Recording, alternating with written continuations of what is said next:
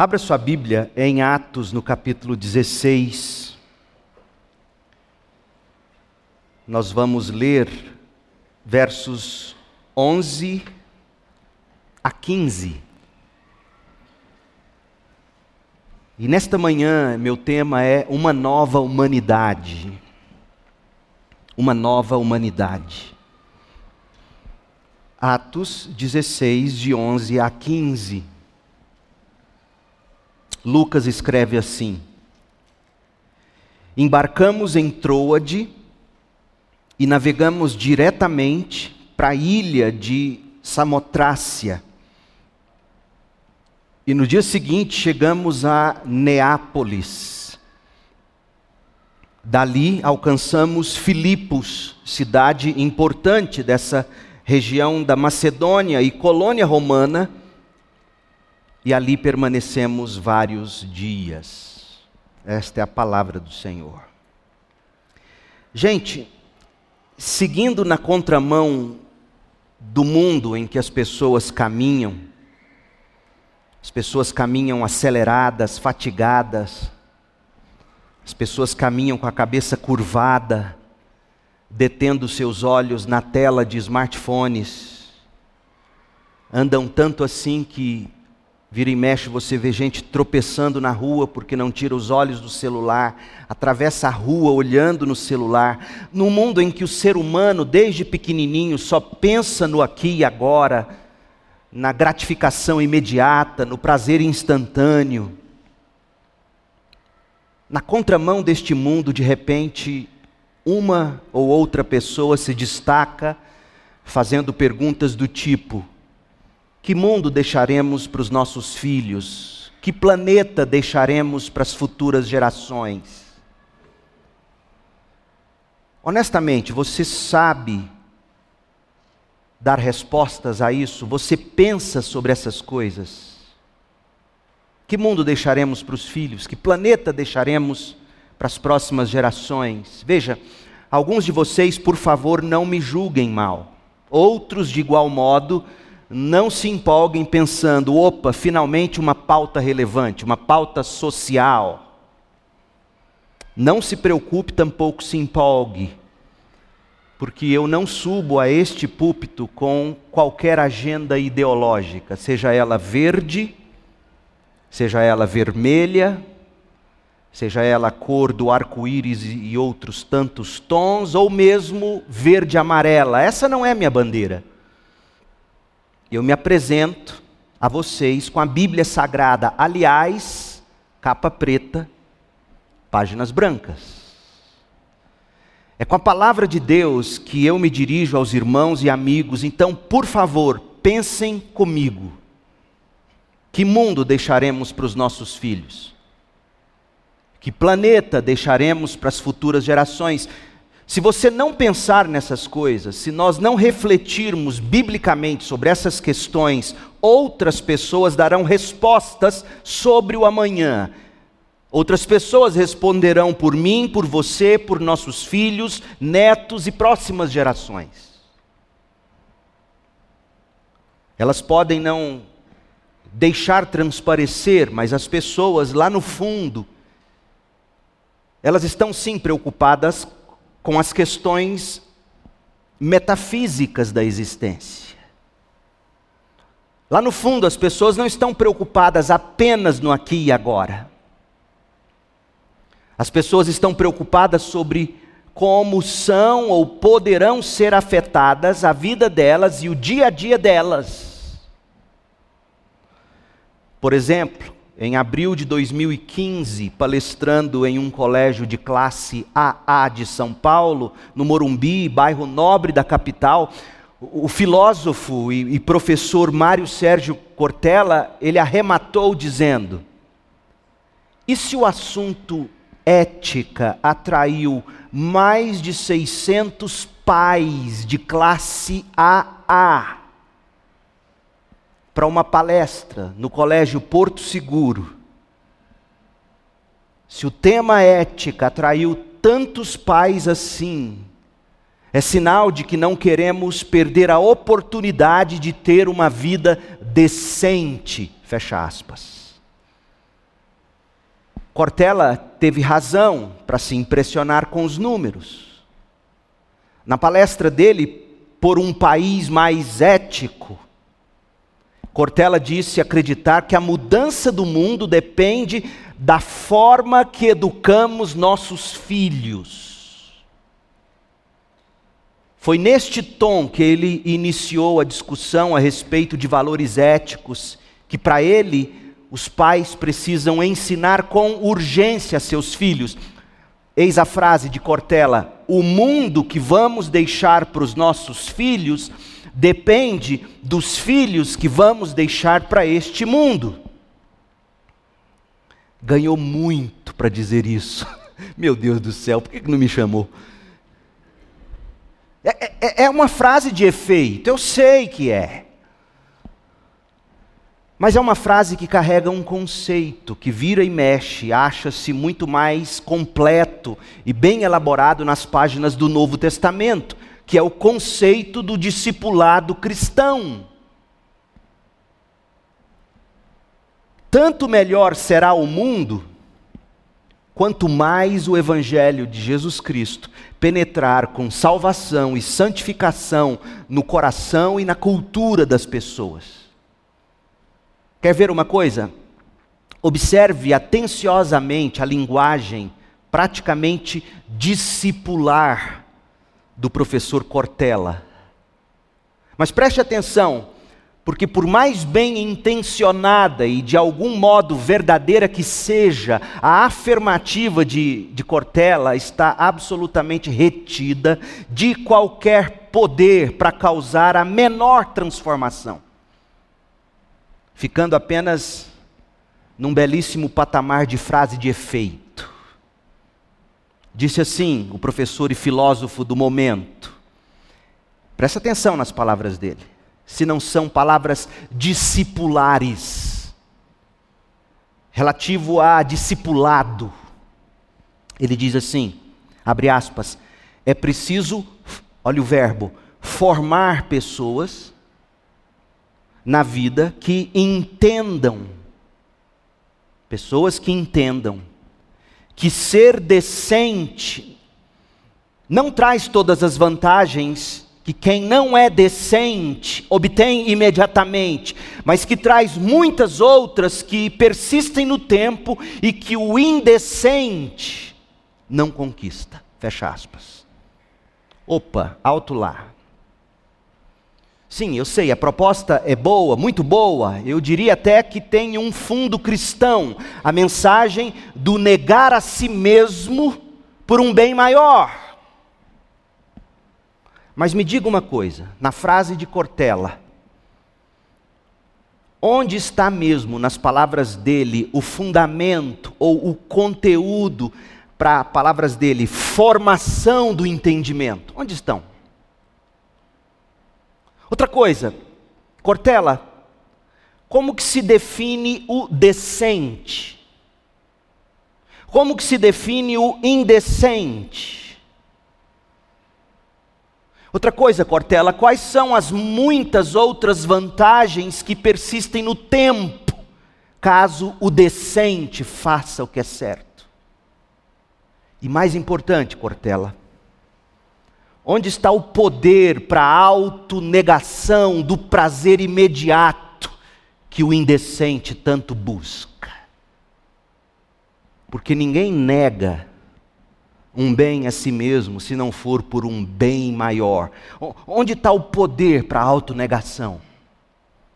Percebeu, gente? Mário Sérgio Cortella e, e, todo mundo lá fora estão pregando algum evangelho, alguma boa notícia, composta de verdades muitas vezes misturadas com conceitos bíblicos, tantas vezes avessas a conceitos bíblicos. Mas todo mundo lá fora tem a proposta de um mundo melhor, de um planeta melhor para os nossos filhos, para os nossos netos.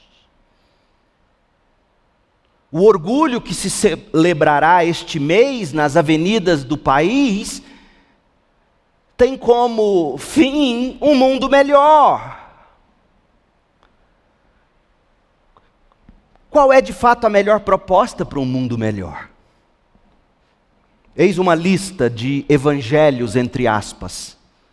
Uma lista a qual não está propositadamente em ordem cronológica. Eu coloquei assim porque eu quero que você veja o que minha avó chamava de balaio de gatos.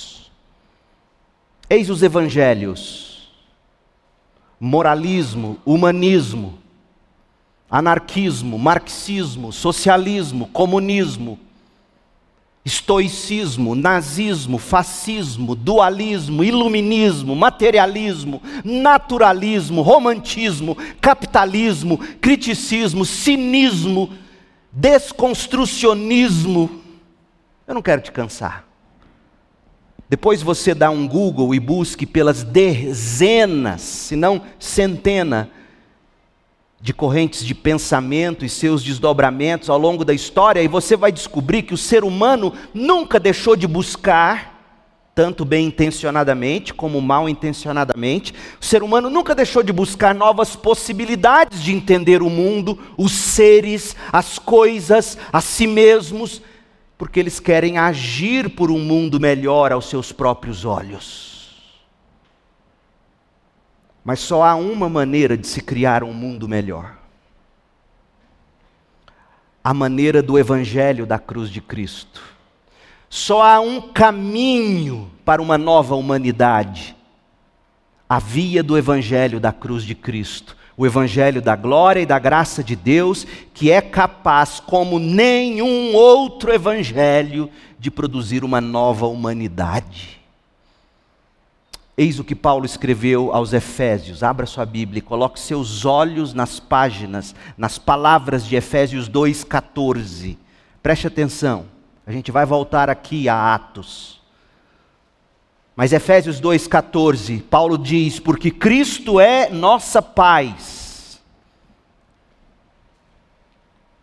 Cristo uniu, veja, é tudo que o mundo quer: união não é isso que o mundo quer? Não é a nova humanidade que se busca união. Cristo é paz, ele une judeus e gentios em um só povo, a igreja. Ao derrubar o muro de inimizade que nos separava, qual muro, Paulo? Qual muro que separava judeus e gentios? Ele explica no verso 15. Jesus acabou com o sistema da lei, com seus mandamentos e ordenanças. Não, é que Jesus acabou com o Antigo Testamento, não é isso. Ele veio cumprir a lei, ele não veio revogar a lei, mas que lei é essa? Que mandamentos são esses? Que ordenanças são essas que Jesus acabou? Jesus acabou com os rituais, com as cerimônias que caracterizavam a cultura de Israel. Rituais e cerimônias estas que, de certo modo, separava Israel das outras culturas, das outras nações, fazendo Israel olhar para qualquer outra nacionalidade e chamá-los de bárbaros, de cães. Jesus acabou com isso, promovendo a paz ao, que, ao criar para si mesmo desses dois grupos que eram tão inimigos Preste atenção na palavra dele. Uma nova humanidade. Uma nova raça sob o, o segundo Adão. Porque para Deus é assim: ou você está sob Adão, ou você está sob o pecado, ou você está sob Cristo, segundo Adão.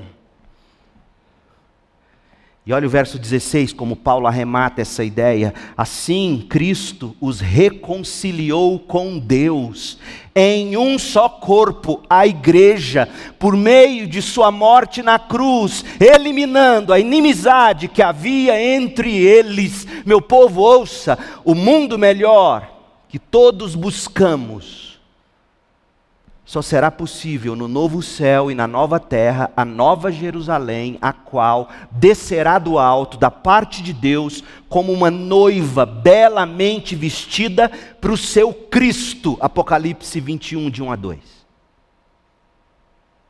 Até lá, entretanto, até a chegada desta grande cidade, apenas o cristianismo Apenas a igreja de Cristo em suas expressões locais, igrejas produzidas pelo Evangelho da cruz de Cristo, igrejas protetoras do Evangelho, igrejas praticantes do Evangelho, igrejas proclamadoras do Evangelho da cruz de Cristo. Apenas o Evangelho pregado e praticado pelas igrejas de Cristo será capaz de produzir uma nova humanidade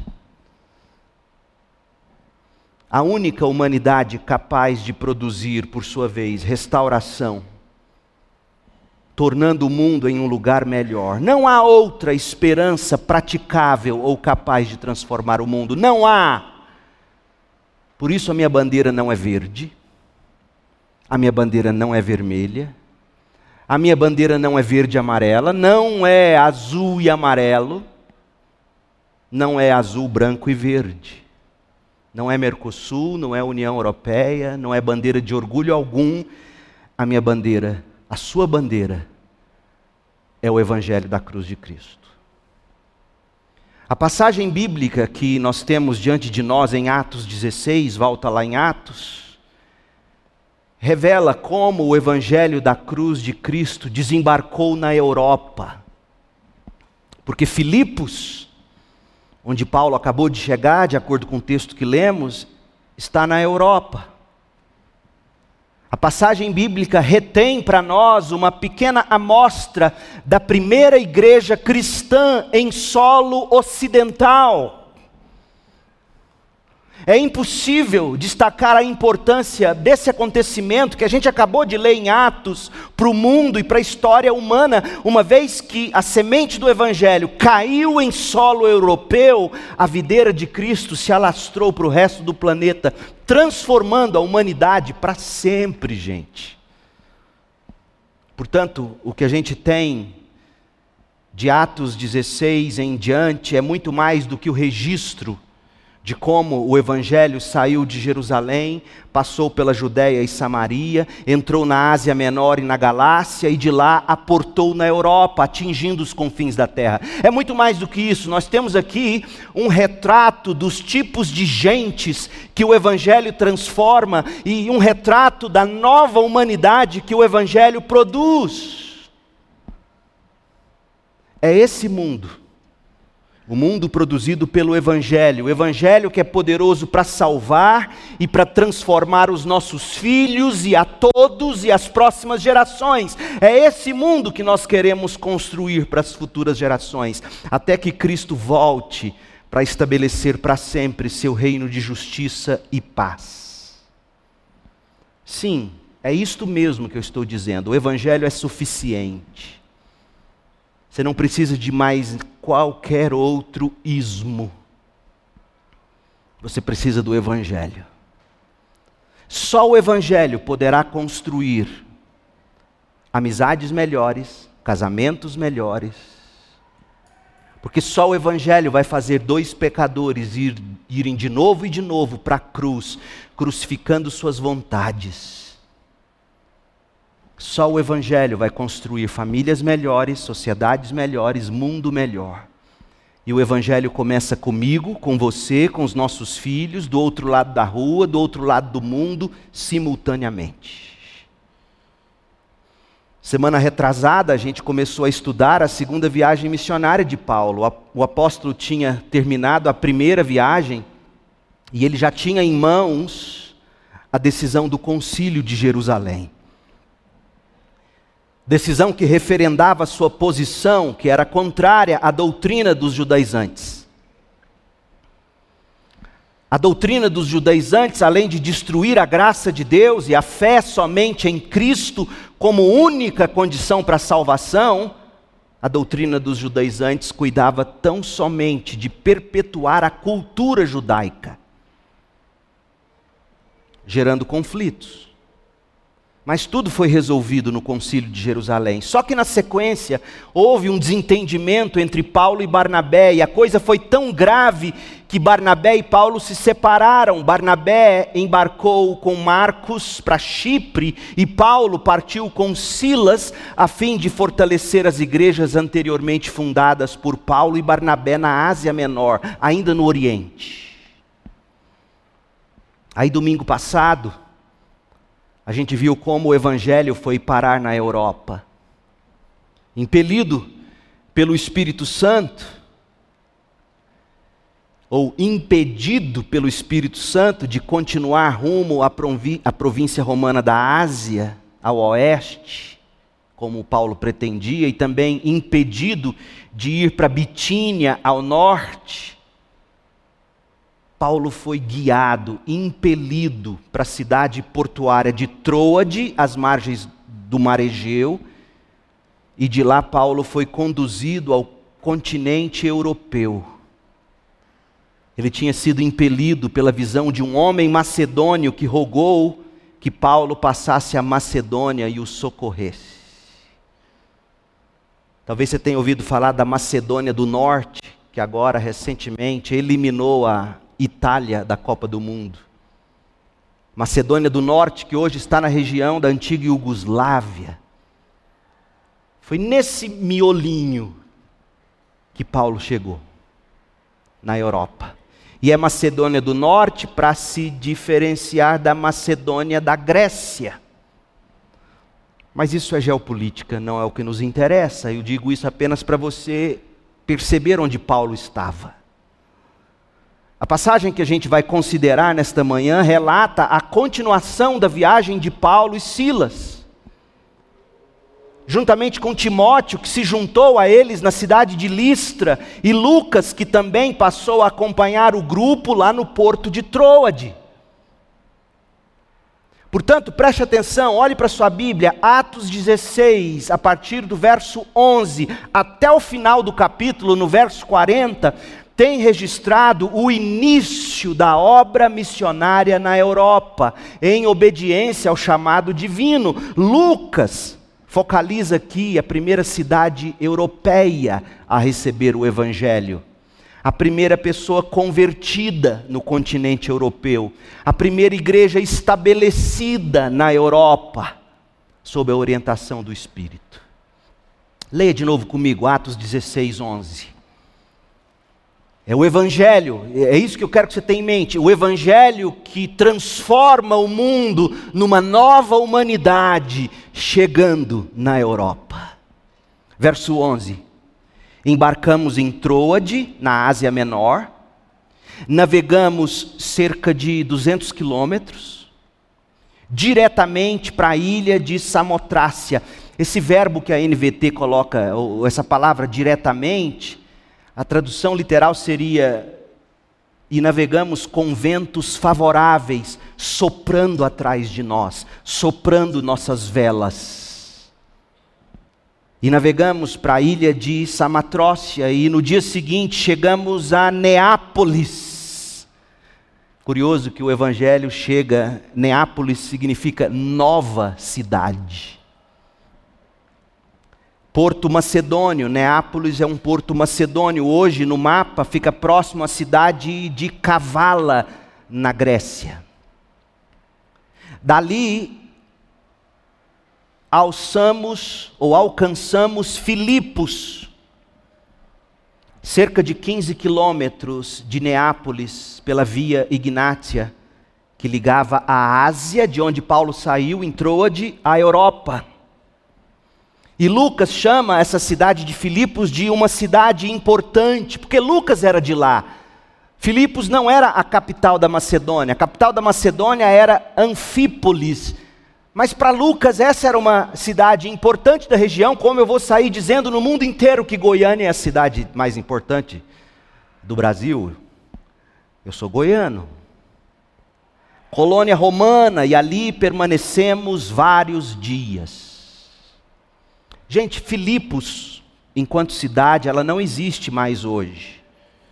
Filipos foi inscrita como patrimônio mundial da Unesco em 2016. Sabe por quê? Abre aspas, eis o que a Unesco escreveu.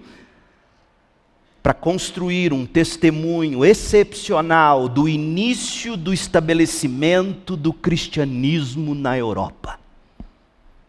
Você tem noção do que Paulo está fazendo aqui? A Unesco, em 2016 admitindo, Filipos foi o berço do cristianismo na Europa. Não existe mais, mas está localizada na Grécia, próxima à cidade de Cavala, além de à época ser o, o portão de entrada para a Europa, para quem vinha da Ásia Menor, havia lá minas de ouro na cidade e uma famosa escola de medicina. Chegando a Filipos, é possível que Paulo e os colaboradores tenham anunciado o evangelho a alguns habitantes ou a alguém de Filipos antes da evangelização de Lídia, porque a gente lê no verso 12, leia aí, que eles ficaram em Filipos, permaneceram lá vários dias antes do relato da conversão de Lídia às margens do rio. Mas nada é dito sobre as atividades evangelísticas do grupo. Talvez, eu imagino, eles investiram aquele tempo conhecendo a cidade e orando pelo início do trabalho. Ao que parece, gente, não havia uma população judaica significativa em Filipos. Como que a gente sabe disso? Porque não tinha uma sinagoga em Filipos. Para se estabelecer uma sinagoga era necessário ter pelo menos dez homens chefes de família. Paulo então procura por sinagoga e não encontra, não havia chefes de família o bastante para formar uma sinagoga, então Paulo e seus colaboradores seguiram às margens ou para as margens do rio Gangites, onde parecia para Paulo ser o local que as pessoas, quando não tinha sinagoga, elas se reuniam para orar às margens de um rio. Como não tinha dez homens para fundar uma sinagoga, eles faziam suas reuniões de oração às margens de um rio, porque é, era assim o que se dizia entre os judeus: o estudo da lei e as sessões públicas de adoração, quando não na sinagoga, deveriam ocorrer, entre aspas, em áreas limpas, sendo a margem de algum rio um, um local bastante apropriado. E por que as margens de um rio? Porque talvez em memória, Sinclair Ferguson diz que talvez em memória aos dias de exílio na Babilônia quando o povo de Deus se reunia às margens dos rios da Babilônia. Salmo 137, Ezequiel 1, de 1 a 3. E por que, que eles devem ter se reunido às margens dos rios da Babilônia? O Mateus, no Refugiado, sexta-feira, me trouxe a atenção que ele leu de John MacArthur. Talvez porque os judeus levavam a sério o Salmo 1, que fala de ter a vida plantado junto a ribeiros de águas. A primeira conversão na Europa, portanto, ela não aconteceu como resultado da proclamação do Evangelho numa sinagoga. Não foi numa praça ou em uma das ruas ou prédios de Filipos Preste atenção, gente, diferentemente de outro apóstolo, Paulo não foi recebido por um grupo de pessoas prontas para ouvi-lo, como aconteceu com Pedro na casa de Cornélio. Paulo também não foi recebido por um homem macedônio, conforme a visão, aguardando ele para ouvir o evangelho. A primeira conversão no solo europeu aconteceu às margens de um rio onde uma mulher ou mulheres judias, ou talvez mulheres não judias, mas gentias, tementes a Deus, costumavam se reunir para orar. Leia comigo a partir do verso 13. No sábado, depois de vários dias pela cidade, verso 12, orando, conhecendo, procurando sinagoga, etc. Depois de vários dias, no sábado, saímos da cidade de Filipos e fomos à margem do rio, onde esperávamos encontrar um lugar de oração. Ele conhecia a sua tradição. Sentamos-nos e começamos a conversar com algumas mulheres ali reunidas. Uma delas era uma mulher temente a Deus chamada Lídia, da cidade de Tiatira, comerciante de tecido de púrpura. Em, parênteses, Lídia era literalmente a dona da Louis Vuitton dos dias dela. Essa púrpura era feita de, de um extrato extraído de um molusco, coisa rara e cara. Enquanto Lídia nos ouvia, o Senhor lhe abriu o coração. E ela aceitou aquilo que Paulo estava dizendo. Foi batizada junto com sua família. A NVT chutou o balde aqui, porque a palavra grega é oikos, é casa, não é família, casa foi batizado junto com sua casa e pediu que nos hospedássemos em sua casa, oikos. Aqui a NVT traduziu certo. Eu tendo a pensar que a influência presbiteriana seriamente influenciou essa tradução. Porque oikos é casa, e casa não significa necessariamente a sua família, significa todos que estão debaixo do seu governo. Foi batizada junto com sua casa e pediu que nos hospedássemos em sua casa se concordam que creio de fato no Senhor, foi isso que ela ouviu quando Deus abriu o coração dela enquanto Paulo pregava. Paulo pregou do senhorio absoluto de Cristo. Se concordam que creio de fato no Senhor, venham ficar em minha oikos, em minha casa, disse ela e insistiu até que aceitássemos. Nós só vamos ler até aqui hoje. Mas eu quero que vocês notem algumas coisas. Primeira, a conversão, a primeira da Europa, não foi de um homem macedônio, conforme a visão. A primeira conversão foi de uma mulher asiática. Preste atenção nisso. Natural da cidade de Tiatira, na Ásia Menor, conforme essa igreja de Tiatira é citada por Jesus em Apocalipse 2, de 18 a 29. A primeira conversão foi de uma mulher asiática, não foi a de um homem macedônio.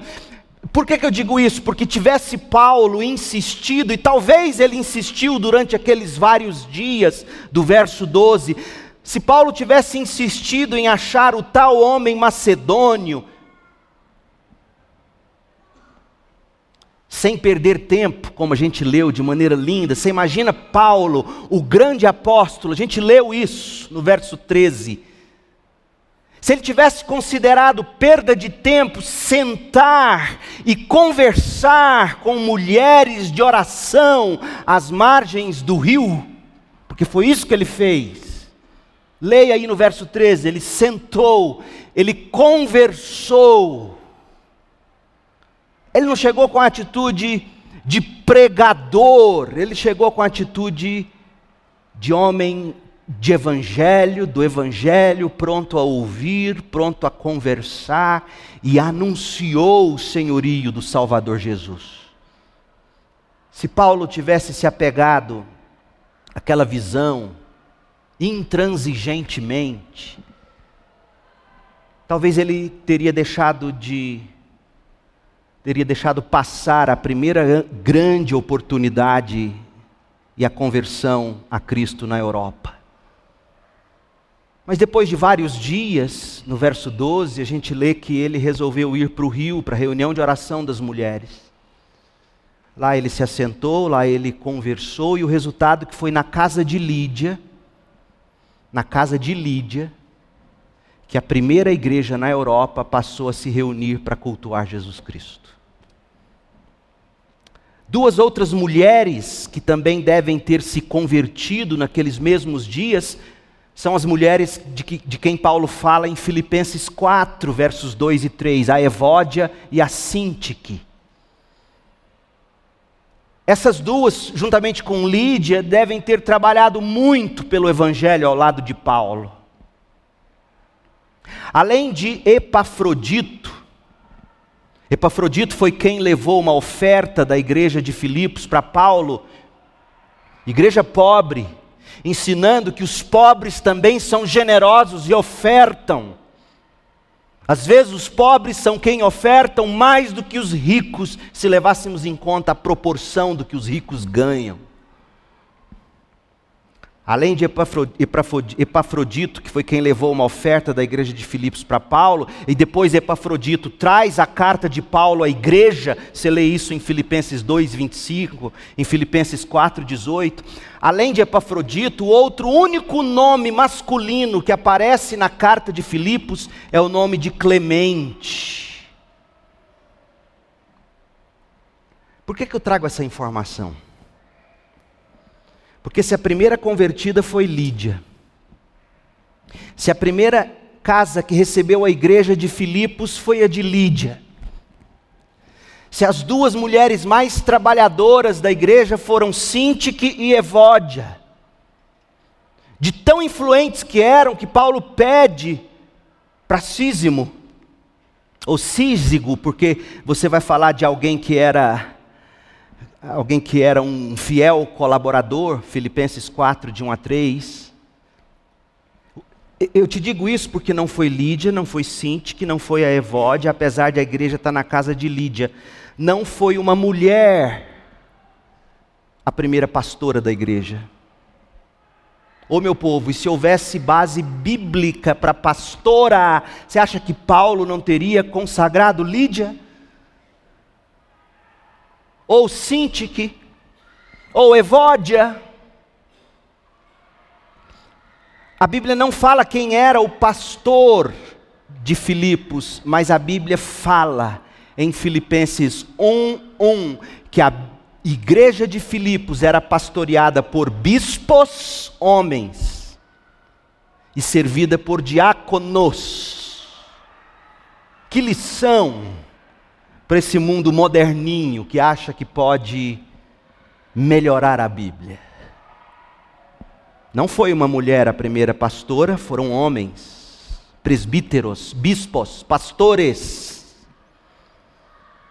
Outra coisa importante, a operosidade da fé das primeiras mulheres cristãs foi fundamental para o assentamento do cristianismo na Europa mulheres servas, mulheres servas que abriram o lar, a vida, os recursos. É óbvio que Lídia, a partir daquele ponto, deve ter começado de algum modo a ofertar para Paulo e seu time. A operosidade das mulheres cristãs foi fundamental para o assentamento do cristianismo na Europa. Portanto, a primeira conversão foi a de uma mulher. E a gente aprende tanto com isso. Ela não foi a pastora, mas ela foi a grande e operosa sustentadora do trabalho em Filipos. Que lição para nós, para vocês, mulheres cristãs. Como vocês podem, com operosidade, assentar o trabalho cada vez maior.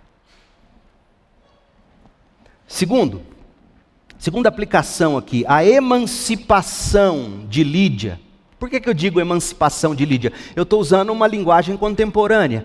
O empoderamento de Lídia, a libertação de Lídia do lar para ser uma trabalhadora, que era uma dona de negócios, provavelmente fosse viúva, não sei, talvez não tivesse casado, não dá para saber.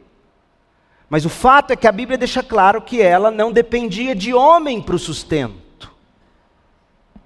Na linguagem de hoje, ela era uma mulher empoderada, uma mulher liberta, uma mulher emancipada. Mas preste atenção, mulheres. Não foi suficiente para ela tudo isso, para construir a identidade dela e conferir a ela significado para viver com realização. Por que, que eu digo isso? Porque ela recorreu à espiritualidade. Ela recorreu ao monoteísmo judaico, ela recorreu ao padrão ético do judaísmo para ter de algum modo satisfeitos suas aspirações por identidade, por significado, bem como seu desejo pela transcendência divina. Não foi o bastante para ela ser a dona da Louis Vuitton. Entenda isso. Não foi o bastante para ela não ter homem que não a sustentasse. Até então não tinha filhos, não se fala, tal, não sabemos. Por que, que Paulo não citou o nome do marido dela, a casa de Lídia? Porque não sei. Era uma mulher de algum modo emancipada. Mas isso não foi bastante. Ela precisou do judaísmo num primeiro momento. E o mundo de hoje diz que você precisa se libertar das garras da fé, da religião. A profissão de Lídia estava relacionada à sua cidade natal, Tiatira. Hoje é a cidade de Akizar, na Turquia, Tiatira.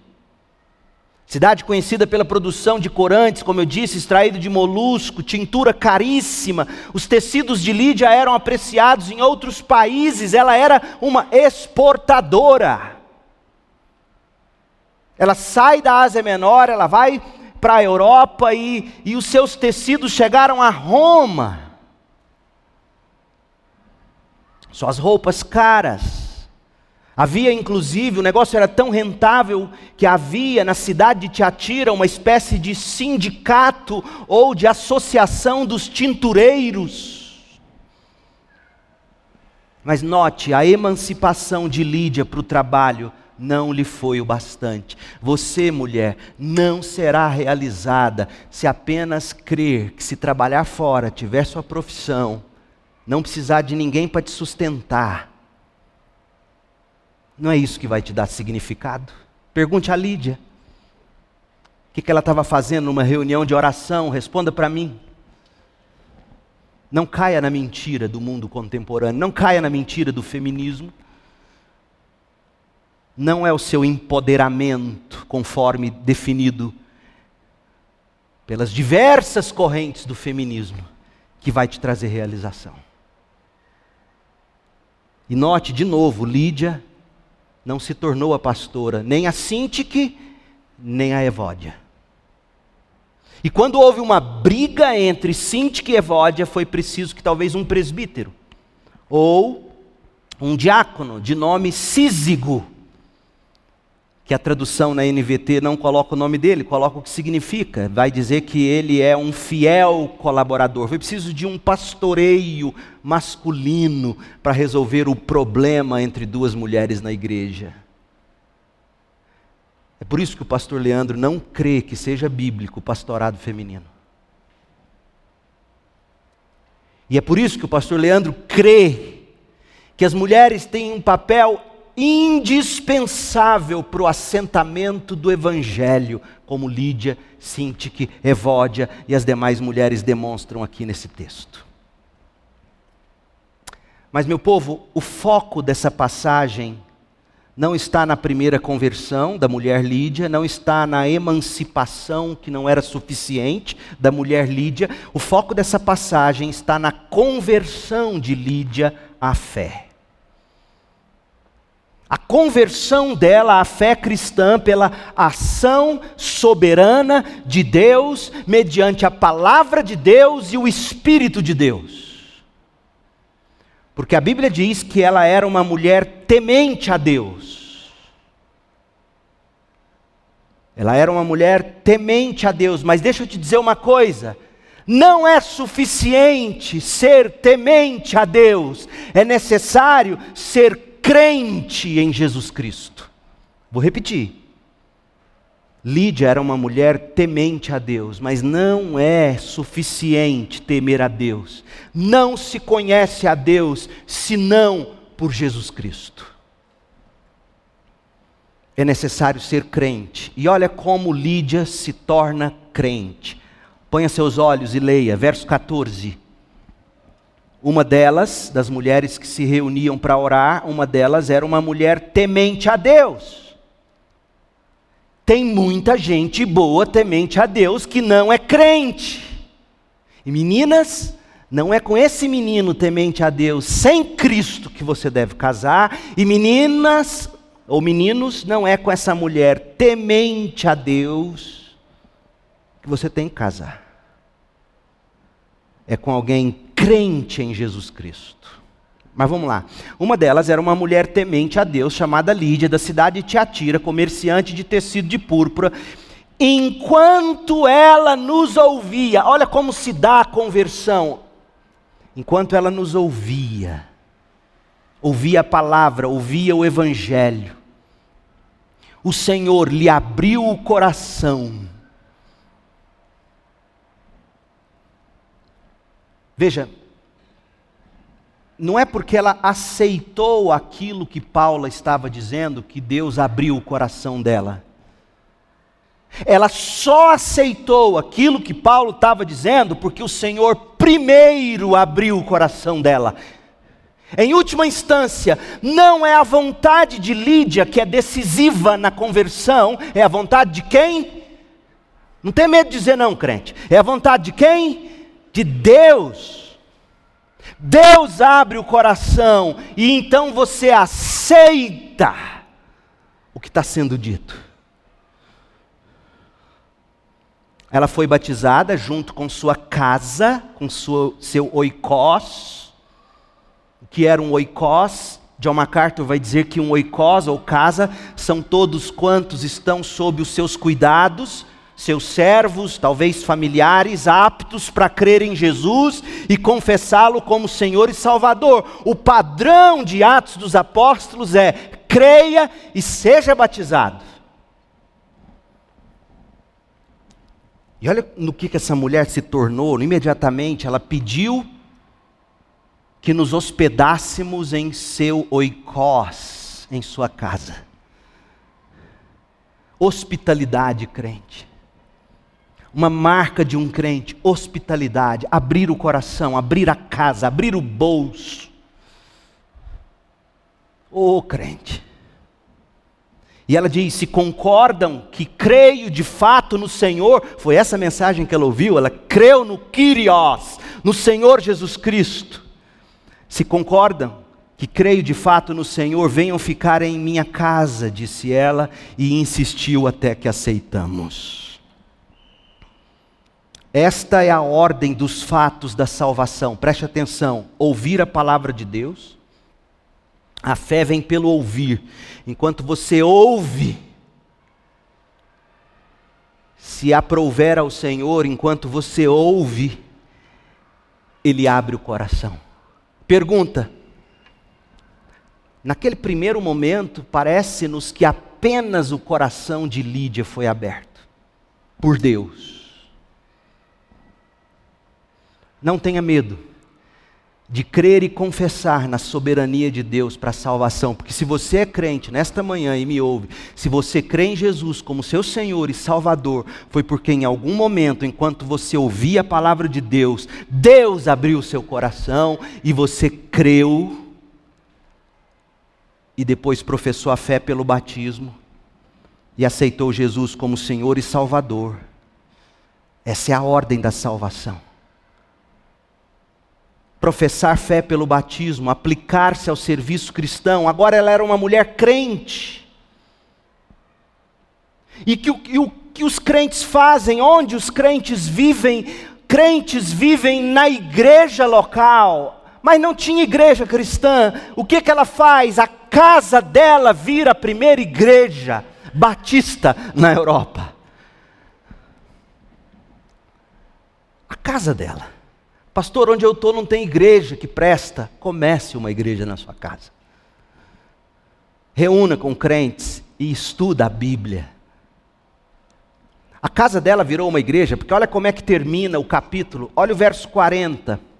Quando Paulo e Silas saíram da prisão, nós vamos estudar isso, Deus permitindo, na próxima vez que voltarmos a Atos. Quando Paulo e Silas saíram da prisão, voltaram a Lídia não existe a palavra casa no grego, mas a ideia é essa. Voltaram a Lídia, voltaram à casa dela. Por quê? Porque ali se encontrava, ou estavam, e ali eles se encontraram com os irmãos, onde a igreja se reunia, e os encorajaram mais uma vez, e depois eles partiram. Ela ouviu, Deus abriu o coração, ela creu, ela aceitou, ela professou a fé pelo batismo, ela se integrou na igreja. Não existe crente sem igreja no Novo Testamento. Não aceite como normal alguém te dizer, mesmo que membro dessa igreja, porque se tiver assim está em pecado, está errado. Não aceite alguém te dizer, eu estou bem com Deus, eu não preciso da igreja. Isso não existe no Novo Testamento. Pois bem, todo mundo quer um mundo melhor. Um mundo melhor, um planeta melhor para os nossos filhos, para os nossos semelhantes. Eu e você e todo mundo estamos chocados com o estado em que se encontra a humanidade. A gente anseia por uma nova humanidade. O problema, gente, é que nada será capaz de criar um novo mundo, uma nova humanidade. Uma humanidade nova e melhor só será possível pelo Evangelho de Cristo. Foi isso que nós encontramos neste texto de Atos. Quando o evangelho da cruz caiu em solo europeu, o evangelho começou a criar o que já vinham criando desde Jerusalém, começou a criar uma nova humanidade. Uma humanidade sem muro de inimizade de separação entre raças e culturas, uma humanidade onde não há mais divisão de classes, cores ou raças. Olha o que Paulo escreve em Gálatas 3:26. Pois todos vocês são filhos de Deus por meio da fé em Cristo Jesus. Todos que foram unidos com Cristo no batismo se revestiram de Cristo. Resultado: não há mais judeu nem gentil, escravo nem livre, homem nem mulher, pois todos vocês são um em Cristo Jesus e agora que pertencem a Cristo, são verdadeiros filhos de Abraão, herdeiros dele segundo a promessa de Deus. Essa é a nova humanidade, pessoas unidas com Cristo no batismo e que se revestiram de Cristo e que agora pertencem a Cristo, e o resultado disso é maravilhoso. Pessoas que não seguem mais os desejos da natureza humana, mas que produzem o fruto do Espírito o fruto da nossa união com Cristo pela fé. Essa é a nova humanidade. Olha o retrato da velha humanidade, Gálatas 5. Ponha seus olhos aí, preste atenção. Gálatas 5, 19. Olha quem é a velha humanidade. Os que seguem os desejos da natureza humana. E os resultados são extremamente claros. A velha humanidade produz por seguir seus desejos, imoralidade sexual, impureza, sensualidade, idolatria, feitiçaria, hostilidade, falta de educação, discórdia, ciúmes, acessos de raiva é fruto do velho homem ambições egoístas, dissensões, divisões, invejas, bebedeiras, festanças desregradas e outros pecados semelhantes. Essa é a velha humanidade. E o que é pior, repito o que disse antes: quem pratica essas coisas não herdará o reino de Deus. E tem, entre aspas, crentes que vivem nesses pecados e dizendo que vai para o céu. Você não vai para o céu, não. Porque a nova humanidade não tem essa característica que Paulo acabou de descrever. Acessos de ira, ciúmes, discórdia, hostilidade, idolatria, ambição egoísta. Crentes não são assim, e se alguém que te diz crente é assim, duvide, esse não é o fruto que crente produz. A velha humanidade é assim. A nova humanidade, verso 22, produz o fruto do Espírito, que é amor. O amor que o mundo quer não nasce do velho homem, nasce do novo homem em Cristo. Amor, alegria, paz, paciência, amabilidade, bondade, fidelidade, mansidão, domínio próprio, não há lei contra essas coisas. Aqueles que pertencem a Cristo crucificaram a velha humanidade, as paixões e os desejos de sua natureza humana. Uma vez que vivemos pelo Espírito, sigamos a direção do Espírito em todas as áreas de nossa vida, não nos tornemos orgulhosos, provocando, invejando uns aos outros. Essa é a nova humanidade, igreja. É esse mundo que a gente quer construir e deixar para os nossos filhos, para os nossos semelhantes. Um mundo que reflita Cristo, começando nas suas amizades, nos seus relacionamentos, no seu namoro, no seu noivado, no seu casamento. Oh, meu povo, se você vive deixando a velha natureza, a velha humanidade, o velho homem aflorar de você, você precisa pôr a boca no pó e gritar desesperadamente: Deus, eu me digo ser da nova humanidade, mas eu ajo como velho homem. Miserável homem que sou, misericórdia de mim, abra meu coração para que a palavra penetre e o Espírito produza o perfil do novo homem. Nada disso acontece naturalmente. O exemplo de Paulo, Silas, Timóteo e Lucas nos ensina muito sobre como você pode trabalhar pela nova humanidade na medida em que você vai se tornando nova humanidade. Deixa eu pontuar para você rápido e a gente conclui. Primeiro, você tem que aprender a seguir a providência divina para chegar às Lídias, as quais o Senhor cuidará de abrir o coração e colocar nelas fé em Cristo. Peça que Deus, todo dia, toda semana, dirija você às Lídias que precisam ouvir o Evangelho. Essa é a melhor coisa que você pode fazer para a humanidade ver Lídias se convertendo a Cristo. Segundo, é necessário recobrar a estratégia de Paulo. Você precisa ter tempo na sua agenda para fazer o que Paulo fez: sentar e conversar, sentar e conversar, com foco no Evangelho. Foi isso que ele fez com aquelas mulheres na margem do rio. Pastor, eu não tenho tempo para nada, e o tempinho que te sobra, você investe em tudo menos em tempo com alguém para falar do Evangelho. Deixa eu te falar uma coisa: você pode se tornar o melhor profissional do país. Se você não arrumar tempo para sentar com alguém e falar do Evangelho, você não está trabalhando por um mundo melhor. Você está dando novalgina para paciente com câncer terminal. Sim, trabalhe com o melhor da sua vocação. Melhor vendedor, melhor vidraceiro, melhor médico, melhor diarista. Mas você tem que ter tempo para sentar e conversar do Evangelho. Foi assim que a Europa mudou. Presta atenção, Paulo não tinha ideia de que ele e sua equipe estavam no que viria a ser a Europa.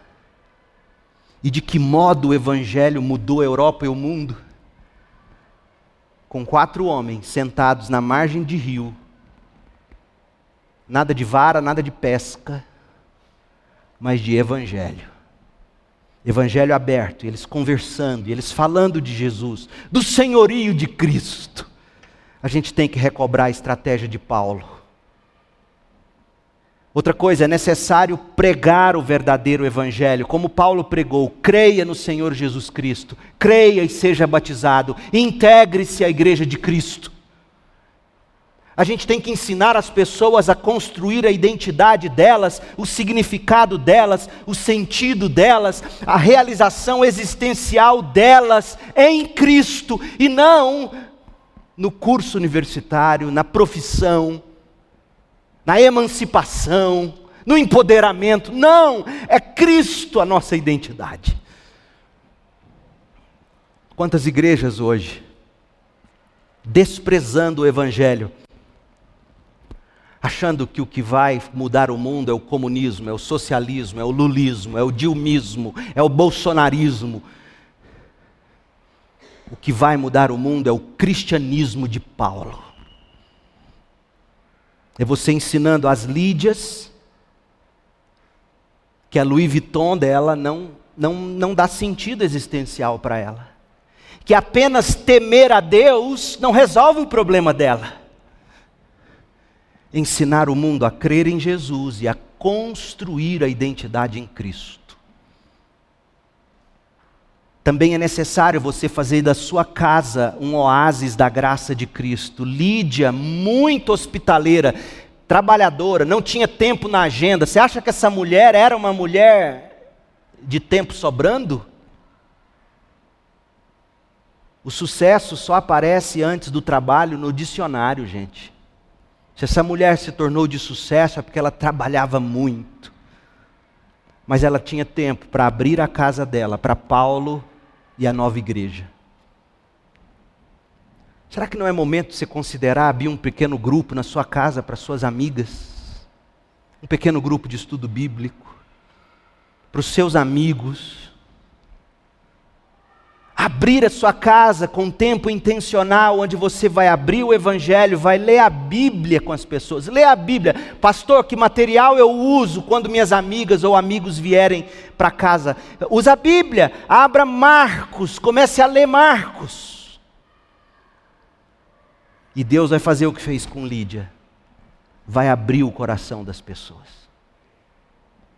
É necessário crer no Evangelho, é necessário proteger o Evangelho, praticar o Evangelho, abraçar o Evangelho como fundamento, porque foi isso que a Europa de Paulo fez. Menos ideologia, menos filosofia e mais a teologia de Paulo. É necessário considerar os, os tipos de frutos que foram produzidos pelo evangelho pregado por Paulo em Filipos. E é necessário contrastar os frutos na vida de Lídia e daquela igreja em Filipos com os frutos que a gente vê hoje, fruto de evangelhos aí. Por exemplo, Lídia e a igreja de Filipos se tornaram hospitaleiros, generosos. Mas, honestamente, a hospitalidade e a generosidade é marca dos evangélicos brasileiros, gente? De jeito nenhum. Mas Lídia e a igreja eram hospitaleiros e generosos. Pobres e generosos. A igreja evangélica brasileira ensina você a vencer na vida enquanto os pagãos quebram. Eu participei de inauguração de escritório de advocacia, onde fui convidado para levar a palavra. Quando eu terminei, um sujeito de uma seita que ele diz evangélica levanta e começa a orar dizendo: Senhor, que os escritórios dos ímpios fechem na região e que a tua serva prospere. E vomitou chupa bala house. Gente, isso é loucura, isso não é cristianismo. Como é que se ora para o comércio do outro, que sustenta filho, criança? Esse evangelho produzido no Brasil não é o que Paulo pregou para Lídia, porque Lídia se tornou hospitaleira, generosa. Lídia e a igreja se tornaram acolhedores e discipuladores. Não é a marca dos evangélicos brasileiros, acolher e discipular. Paulo cria na suficiência do Evangelho da cruz de Cristo e pregou esse Evangelho, deu início ao cristianismo na Europa. Mas eu olho para a igreja evangélica e descubro que o Evangelho não é suficiente nas igrejas.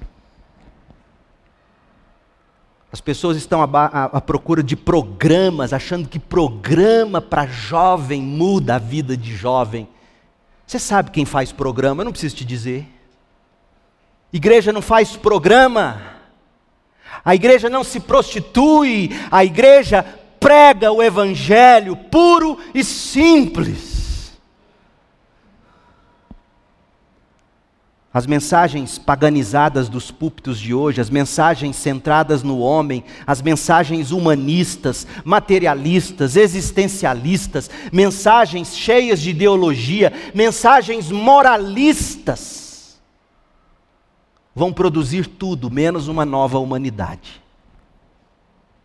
Se a gente quiser uma nova humanidade, a gente precisa retornar ao evangelho plantado por Paulo na Europa.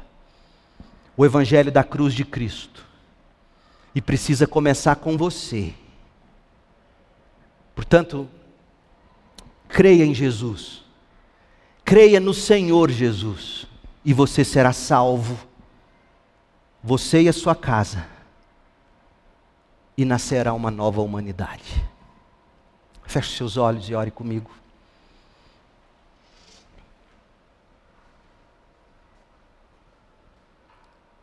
Ó oh Deus, que,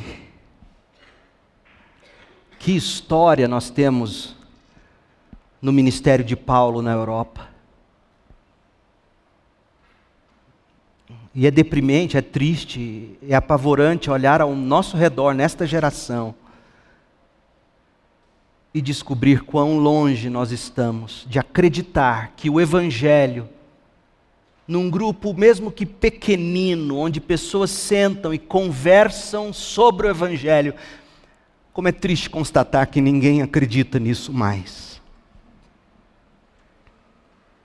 Como é triste constatar que as pessoas querem programas, produções, que as pessoas querem impacto. Quando o que o Evangelho desde o início fez foi seguir de boca em boca, em pequenos grupos, como o fermento que leveda a massa, transformando o mundo. Faça de nós homens como Paulo, mulheres como Lídia. Faça da tua igreja, a segunda igreja batista em Goiânia essa igreja que, que trabalha por um mundo melhor, por um planeta melhor, pela nova humanidade, no e pelo Evangelho da cruz de Cristo. Quanta coisa, Senhor, nós podemos aprender hoje. Que o Senhor mesmo faça sentido de tudo no nosso coração, mas, mas principalmente que as pessoas que me ouviram, aqueles que ainda não tiveram o coração aberto para Jesus, que o Senhor abra agora. E faça-as crer de que o que elas precisam é de Cristo como Senhor e Salvador. E dos desdobramentos disso na vida e nas relações. Ó Senhor, salve Coloque fé agora e, e faça o pecador dizer no seu coração: Eu creio em Jesus e faço dele meu Senhor, meu Salvador. Que a graça de Jesus Cristo, a graça que abriu o coração de Lídia, o amor de Deus, o Pai, que enviou Jesus para morrer na cruz e ressuscitar por Lídia,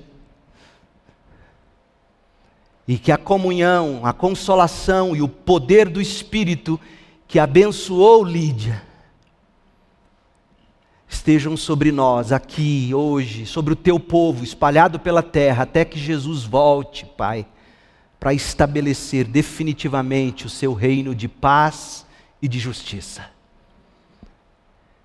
É no nome de Jesus que oramos. Amém e amém.